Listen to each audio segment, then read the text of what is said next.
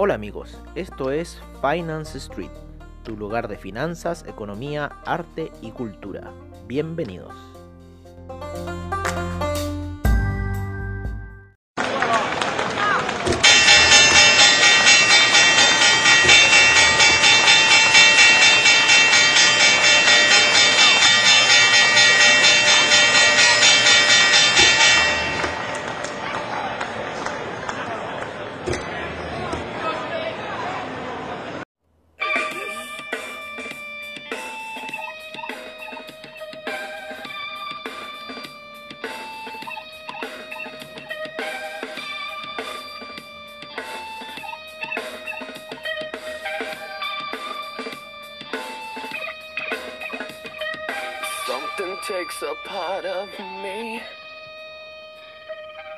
Hola, hola, hola amigos de Finance Street, ¿cómo están el día de hoy? Amigos de Comunidad Trader, ¿cómo están el día de hoy?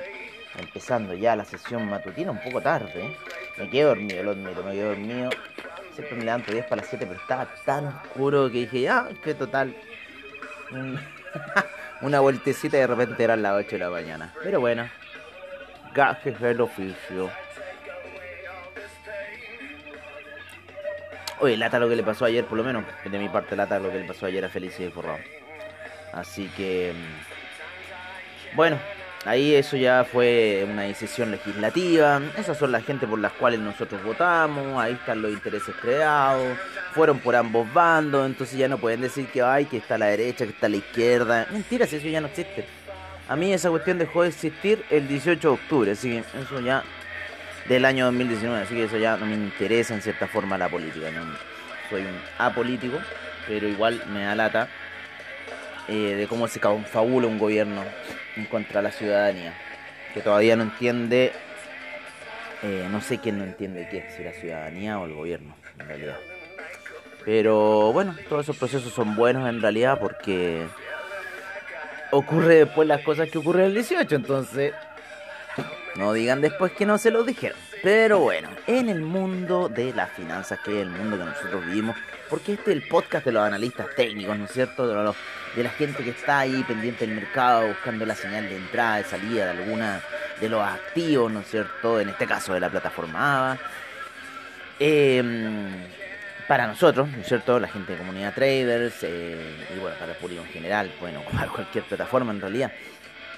Eh, pero un poco las señales técnicas. Eh, empecemos desde atrás, ¿no es cierto? Empecemos desde atrás con esta gran subida que se ha pegado el Bitcoin, ¿no es cierto? Eh, durante la, la noche, que por lo menos nosotros en el seminario que hacemos eh, lo vimos, lo vimos y vimos justo la señal de compra, pero en el minuto preciso, en la gráfica precisa que estaba haciendo la señal primeramente Ethereum y luego ya al cierre, ¿no es cierto? Eh, la empezó a hacer Bitcoin y de ahí no ha parado.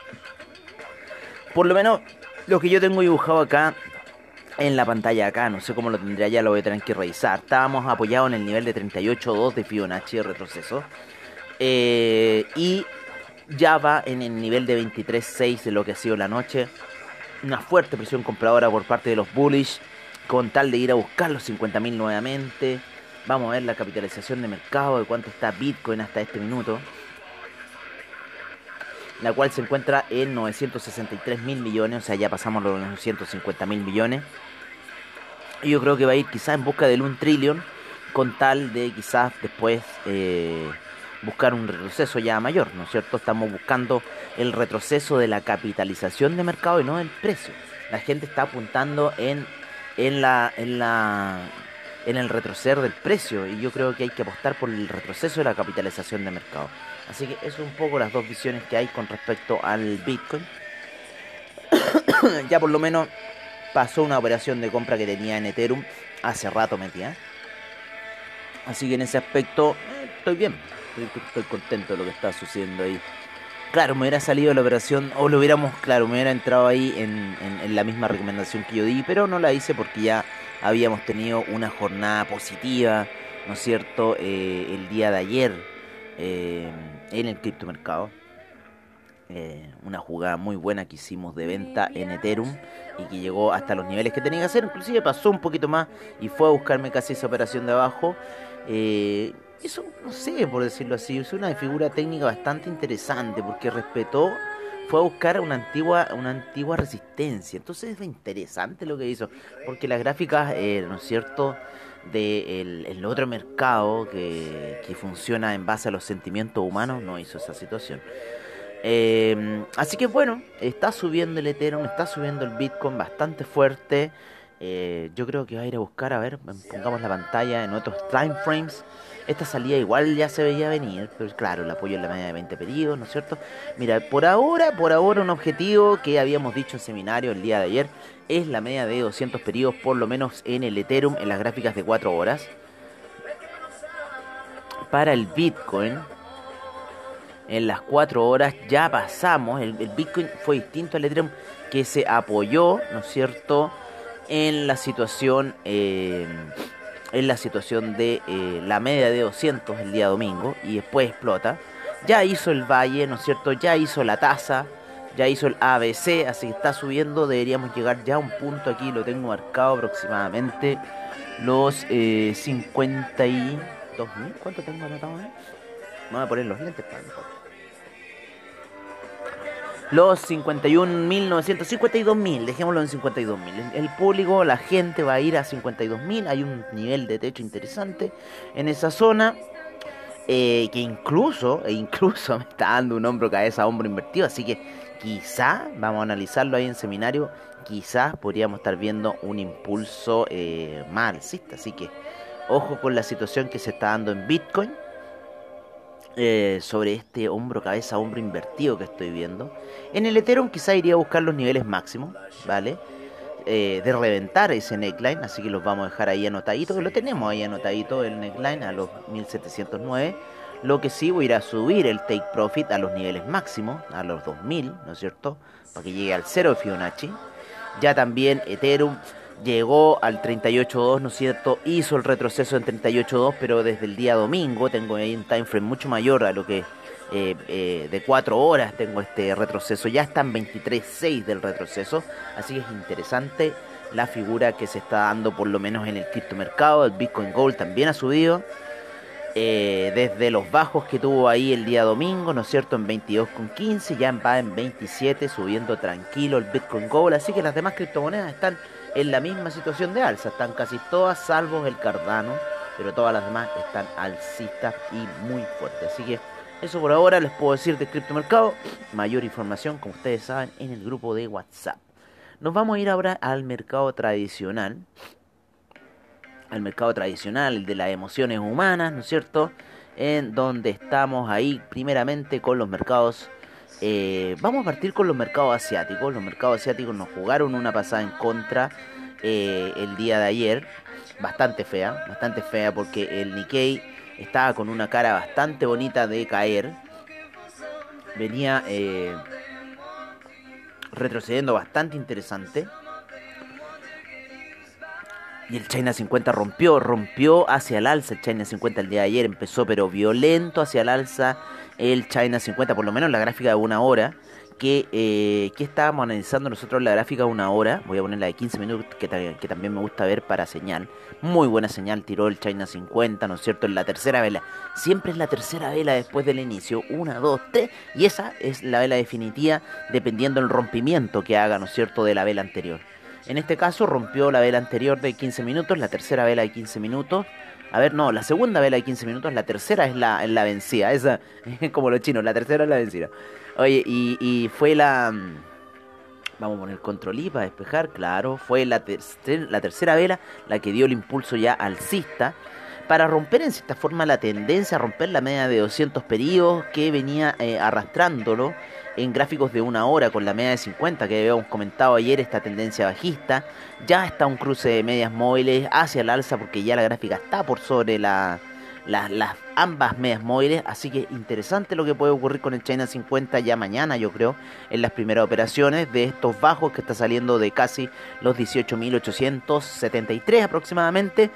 Eh, del día anterior, no de la gran caída del día anterior, y yo creo que el China 50 ya empezar a tomar un camino alcista y un objetivo siguiente para la gráfica de una hora sería ir a buscar la media de 200 periodos que está a niveles de 18.982, está en 18.470. Se recomienda siempre iniciar estas operaciones en las primeras horas de apertura del, eh, del Nasdaq, perdón, del, del China 50. En el Nikkei, en el Nikkei la situación estaba dando un hombro cabeza a hombro, pero muy bonito en una hora. Yo dije, bueno, aquí se mata, acá se va con este hombro cabeza a hombro, sin embargo retrocede el hombro cabeza a hombro. No escuchó el Nikkei decir eso, ¿ah? con sus algoritmos, no escuchó y retrocede hacia el alza, pero se encuentra aún por debajo de la media de 200 periodos en gráficos de una hora. Así que todavía hay un punto de resistencia ahí. Eh, por otra parte, la gráfica en 5 minutos la verdad en 5 minutos, una vez que iba cayendo, se empieza a dar vuelta, rompe la media de 20 ya, y ahí ya con ese rompimiento de la media de 20 ya da la señal de compra netamente. Luego sigue la compra, llega hasta la media de 200 en 5 minutos, ojo, 5 minutos. Llega hasta la media de 200, retrocede y busca un impulso en la media de 50 que se lo da y ahí vuelve a, a traspasar la media de 20 periodos y Sigue alcista hasta este minuto por lo menos el Nikkei, que subió de niveles bastante bajos. Era bastante buena la ganancia, desde casi niveles de 29.000, 29.400. Yo lo dejaría a 360, me indica aquí la plataforma, y ya están los 29.720. Esa es una muy buena eh, movida dentro del Nikkei. Para eso hay que estar despierto toda la noche, ¿no? Porque esto empezó una 30, Réstenle 3 horas, ¿no es cierto? Eh, eso me da 12, 11, como a las 10 y media, como a la hora, misma hora el China 50. Se acopló con el China 50 en su alza, en cierta forma, el, eh, el Nikkei el día de ayer y ya hasta esta hora de la mañana, ¿no es cierto? A las 10 y media de la mañana ayer, o estamos ya a las 8 y media de la mañana de hoy. Eh, estamos viendo ya esta alza.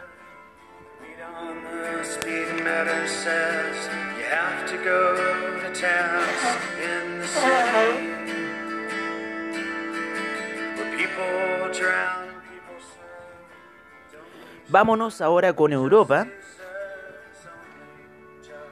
Vámonos ahora con Europa, ¿no es cierto? Donde tenemos ahí a otro que ya no es mi amigo, el DAX. el español, y vamos a ver CAC, que a pesar que sea francés, igual me cae bien.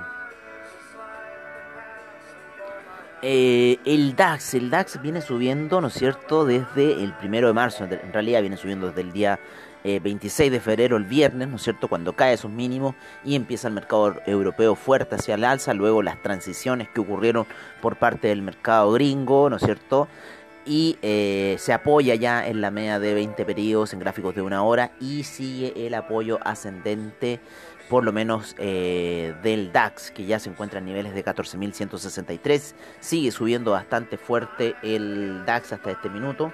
Voy a ver un poco cómo se encuentra el CAC el CAC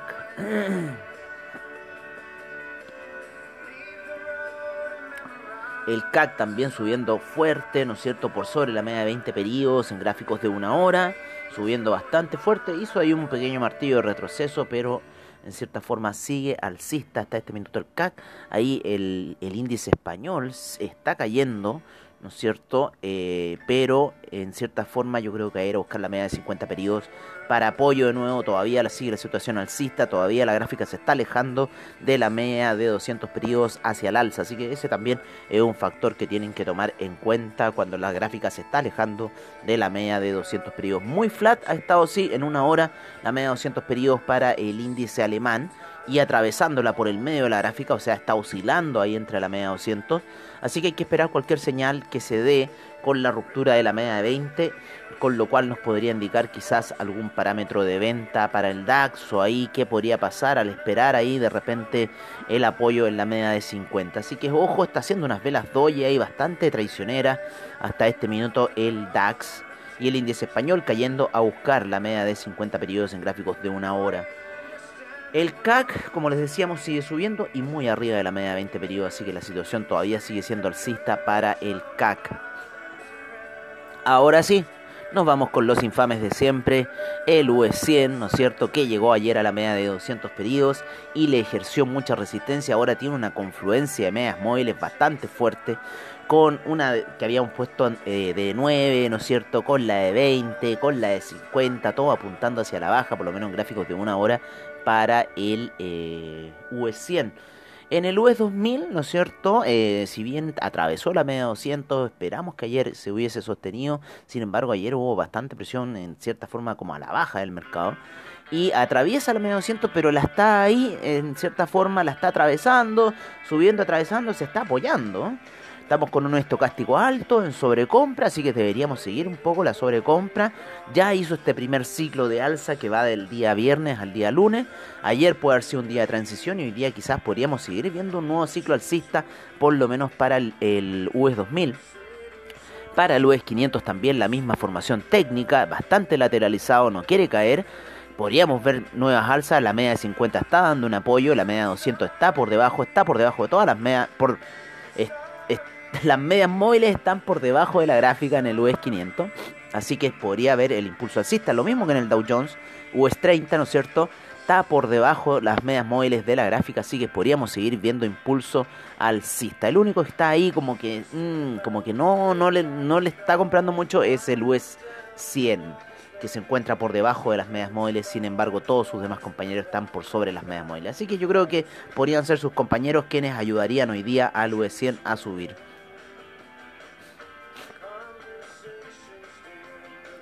En otro que nos salimos ya, en otro que nos salimos ya el traicionero de siempre.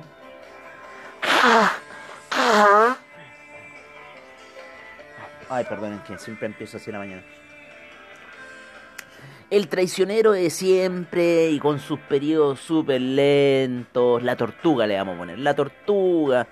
El famoso oro, la tortuga. ¿Por qué le digo la tortuga? Porque si yo lo comparo con Ethereum, Ethereum salió ayer desde la zona de los 1463 aproximadamente. Que ahí, ahí tenemos, tengo en una gráfica puesto el 38.2, ¿no? acá en otra, en otra gráfica lo tengo de distintas formas. Está yendo a buscar el 23.6, ¿no es cierto? La media de 200 periodos en, en, gráficos de 4 horas que habíamos pensado que podría ir a buscar la mañana. La figura de tasa se está cumpliendo. Pero bueno, el Ethereum ha salido desde la zona de 1463 ya está en 1591. O sea, ha avanzado en un, en un micro lote, ¿no es cierto?, en, el mínimo. Avanza lo mismo que el, que el, que el oro, ¿no es cierto? En este caso, eh, el oro, em, si bien tiene menor spread para entrar, pero su movimiento es mucho más lento. O sea, el oro ha estado en un máximo de 1740, 1739 ¿no? Y ya está en 1721. O sea, eso significa que son casi como 20 dólares aproximadamente. Es un, es un, un dólar lo que se va ganando por cada dólar que va avanzando el, el oro. Y en el Ethereum lo mismo, un dólar por cada dólar que va avanzando Ethereum. Sin embargo, el movimiento ha sido mucho más fuerte, 1463, ya pasó a los 1563, ya tenemos 100 dólares. Eh, y ya vamos en 91, por ende tenemos casi 130 dólares aproximadamente. Y el oro solamente me ha generado 20 dólares en, eh, en todo este rato, ¿no es cierto? Eh, desde, la, desde las 7 de la tarde que vimos las recomendaciones de compra eh, para el criptomercado. Así que, no sé, yo por lo invierte me estoy operando mucho más en Ethereum, como ya he reiterado, que lo que es este mercado ya del oro. La plata ha estado interesante, el alza que se ha mandado, ¿no es cierto?, desde el día de ayer en gráficos de 4 horas, sin embargo encontró resistencia en la media de 200 periodos, la cual lo está haciendo retroceder nuevamente. Así que vamos a ver qué va a pasar. Por otro lado, el platino, el platino encontró soporte en la media de 200 periodos y ahora está encontrando soporte en la media de 20 periodos en gráficos de 4 horas y lo más probable es que el platino empiece a tomar un ligero color alcista. Así que veamos cómo está. Hay que revisar un poco cómo está el mercado del petróleo, del de cómo se llama el platino, pero entre esta baja que está teniendo el oro y el alza que puede tener el platino, yo creo que podrían llegar a un punto medio entre el platino y el oro, recordando que en el año 2012-2013 el platino llegó a estar un poco más alto que el oro, llegó inclusive a niveles de 2000 cuando el oro solamente llegó hasta los 1800, 1900 por esa zona. Así que no sé si va a ocurrir esta, esta discordia un poco, pero en cierta forma estamos viendo esta situación gráfica, que estamos con un oro bajista y estamos con una plata que está subiendo. Está subiendo también, ¿no es cierto?, el, el cobre, ¿no es cierto?, una situación técnica muy similar a la plata, lo estoy viendo aquí en una hora, lo voy a ver ahora en cuatro horas, que me gusta también ver el cobre. Parecía la situación técnica de la, de la, del platino, se descuadró un poco con la parábola que hizo la semana pasada. El, el, cobre, sin embargo, ya encontró apoyo en la media de 50 periodos en la gráfica de 4 horas. Así que lo más probable es que volvamos nuevamente a retomar esos niveles de 4,36. Así que el impulso alcista, yo creo, yo ya les dije mi visión para el primer trimestre. Los máximos históricos para el cobre. Así que ojo con la situación del cobre. Nos vamos a ir rápidamente con los hidrocarburos. ¿Qué está pasando en el mundo de los hidrocarburos con el gas natural, con el petróleo de calefacción? Hoy día, ¿qué se nos borró de la plataforma? Se nos borró, parece que el heating oil. Así parece. Pero no importa, porque igual siempre cuando se les borre algo, ustedes si tienen en la plataforma MetraTrade, aprietan Control M y se les va a desplegar todo el inventario de eh, productos que posee AvaTrade. Y vamos a buscar, tiene que estar más arriba. Heating Oil, Heating Oil, Heating Oil, no te me tapes. Red Natural Heating Oil. Están todos juntitos. Están los cuatro ahí, los hidrocarburos juntitos. Así que no se les puede perder de vista. Y ahí ustedes lo pueden arreglar con el template que ustedes más quieran. Yo voy a ocupar el Swiss, que ese me gusta el rojito. Para el Heating Oil. Vamos, sacamos esta cuestión acá. Vamos a cerrar el control M.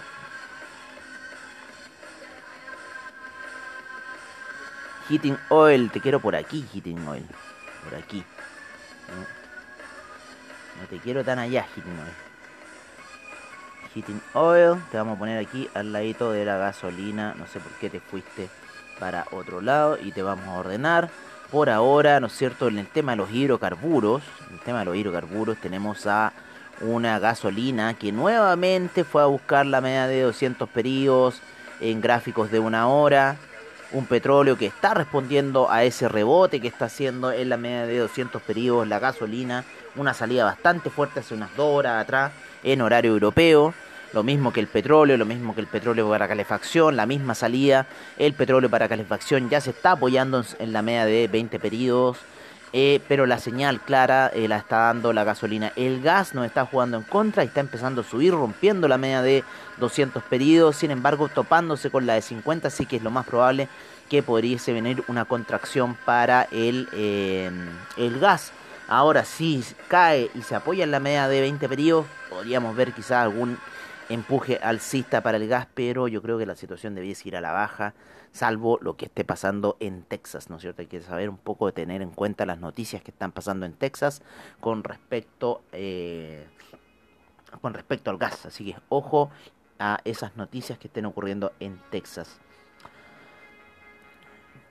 Qué buena canción, qué buena canción de Evangelis para empezar aquí con el café que ya empezó sus operaciones que está debajo de la media de 20 periodos y lo más probable que siga el camino bajista que veníamos diciendo.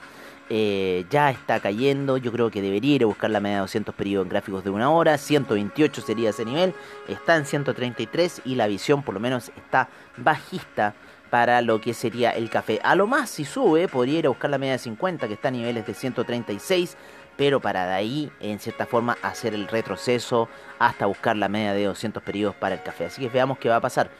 Vamos a ver el dólar peso, ¿no es cierto? Si tenemos un cobre subiendo, el dólar peso está subiendo, parece que la reacción de ayer de este tema de la Cámara de Diputados le dio un impulso al dólar peso, porque dijeron, ah, ya no me van a hacer más cambios de fondo, eh, no van a abusar más de mí, tenemos a la gente metida en el fondo A, así que está subiendo el dólar peso, cómo estará la fuga de dólares, también me estoy preguntando, también los dólares que no han entrado por concepto de eh, las vendimias, ¿no es cierto? Ya estamos en época de vendimia y no hay vendimia. Qué lata, qué lata. Pero bueno, así está un poco la cosa. El dólar peso ya está en la zona de 7.29 subiendo casi a los niveles de 7.30, así que así se encuentra nuestro dólar peso. El euro, por otro lado, está subiendo, está subiendo el euro. Luego de la caída de ayer del dólar index. Ahora el dólar index está haciendo un martillo alcista en cuatro horas bastante fuerte. Ya le acompañó un martillo alcista la segunda, así que yo creo que el dólar index va a ir nuevamente por los niveles de, 20, de 91.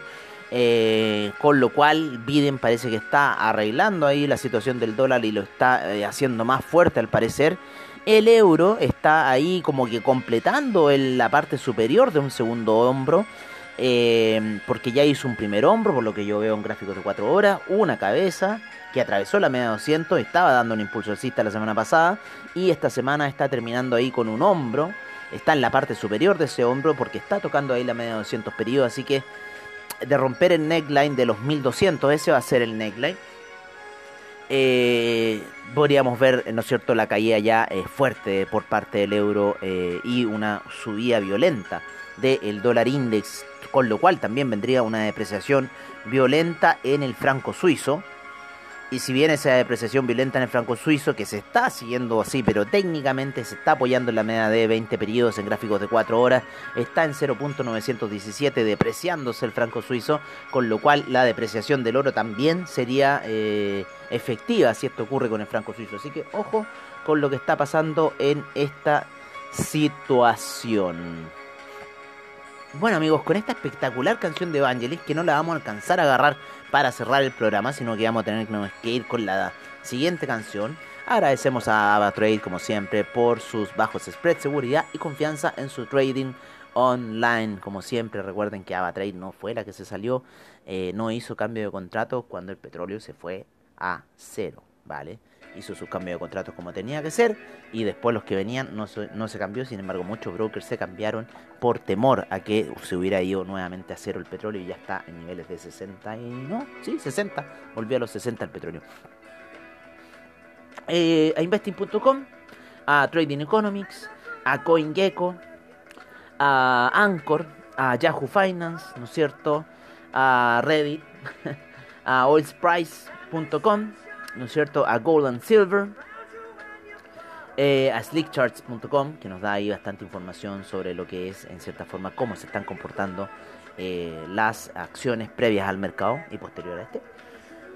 Y bueno, eh, agradecerle a ustedes su sintonía y nos estaremos viendo en otro Mercado Zone Street mañana. Y recuerden que en la tarde siempre tenemos, eh, ya tarde-noche, estamos tarde-noche, eh, los capítulos de After Crypto, donde analizamos el mercado del criptomercado a mucha más profundidad de lo que lo vemos en las sesiones de Mercado Zone Street. Recuerden, en la mañana, a las 11 de la mañana, eh, Tazuli Bilicic, ahí el director de comunidad Traders, ¿no es cierto?, con los seminarios online de la comunidad. Eh, y en donde eh, ejecuta operaciones en vivo con ustedes, ahí escuchando el seminario. Y han estado bastante buenas eh, las operaciones que ejecuta a esa hora de la mañana. Un abrazo, cuídense y nos estamos viendo prontamente en otra sesión de Mercados on Street.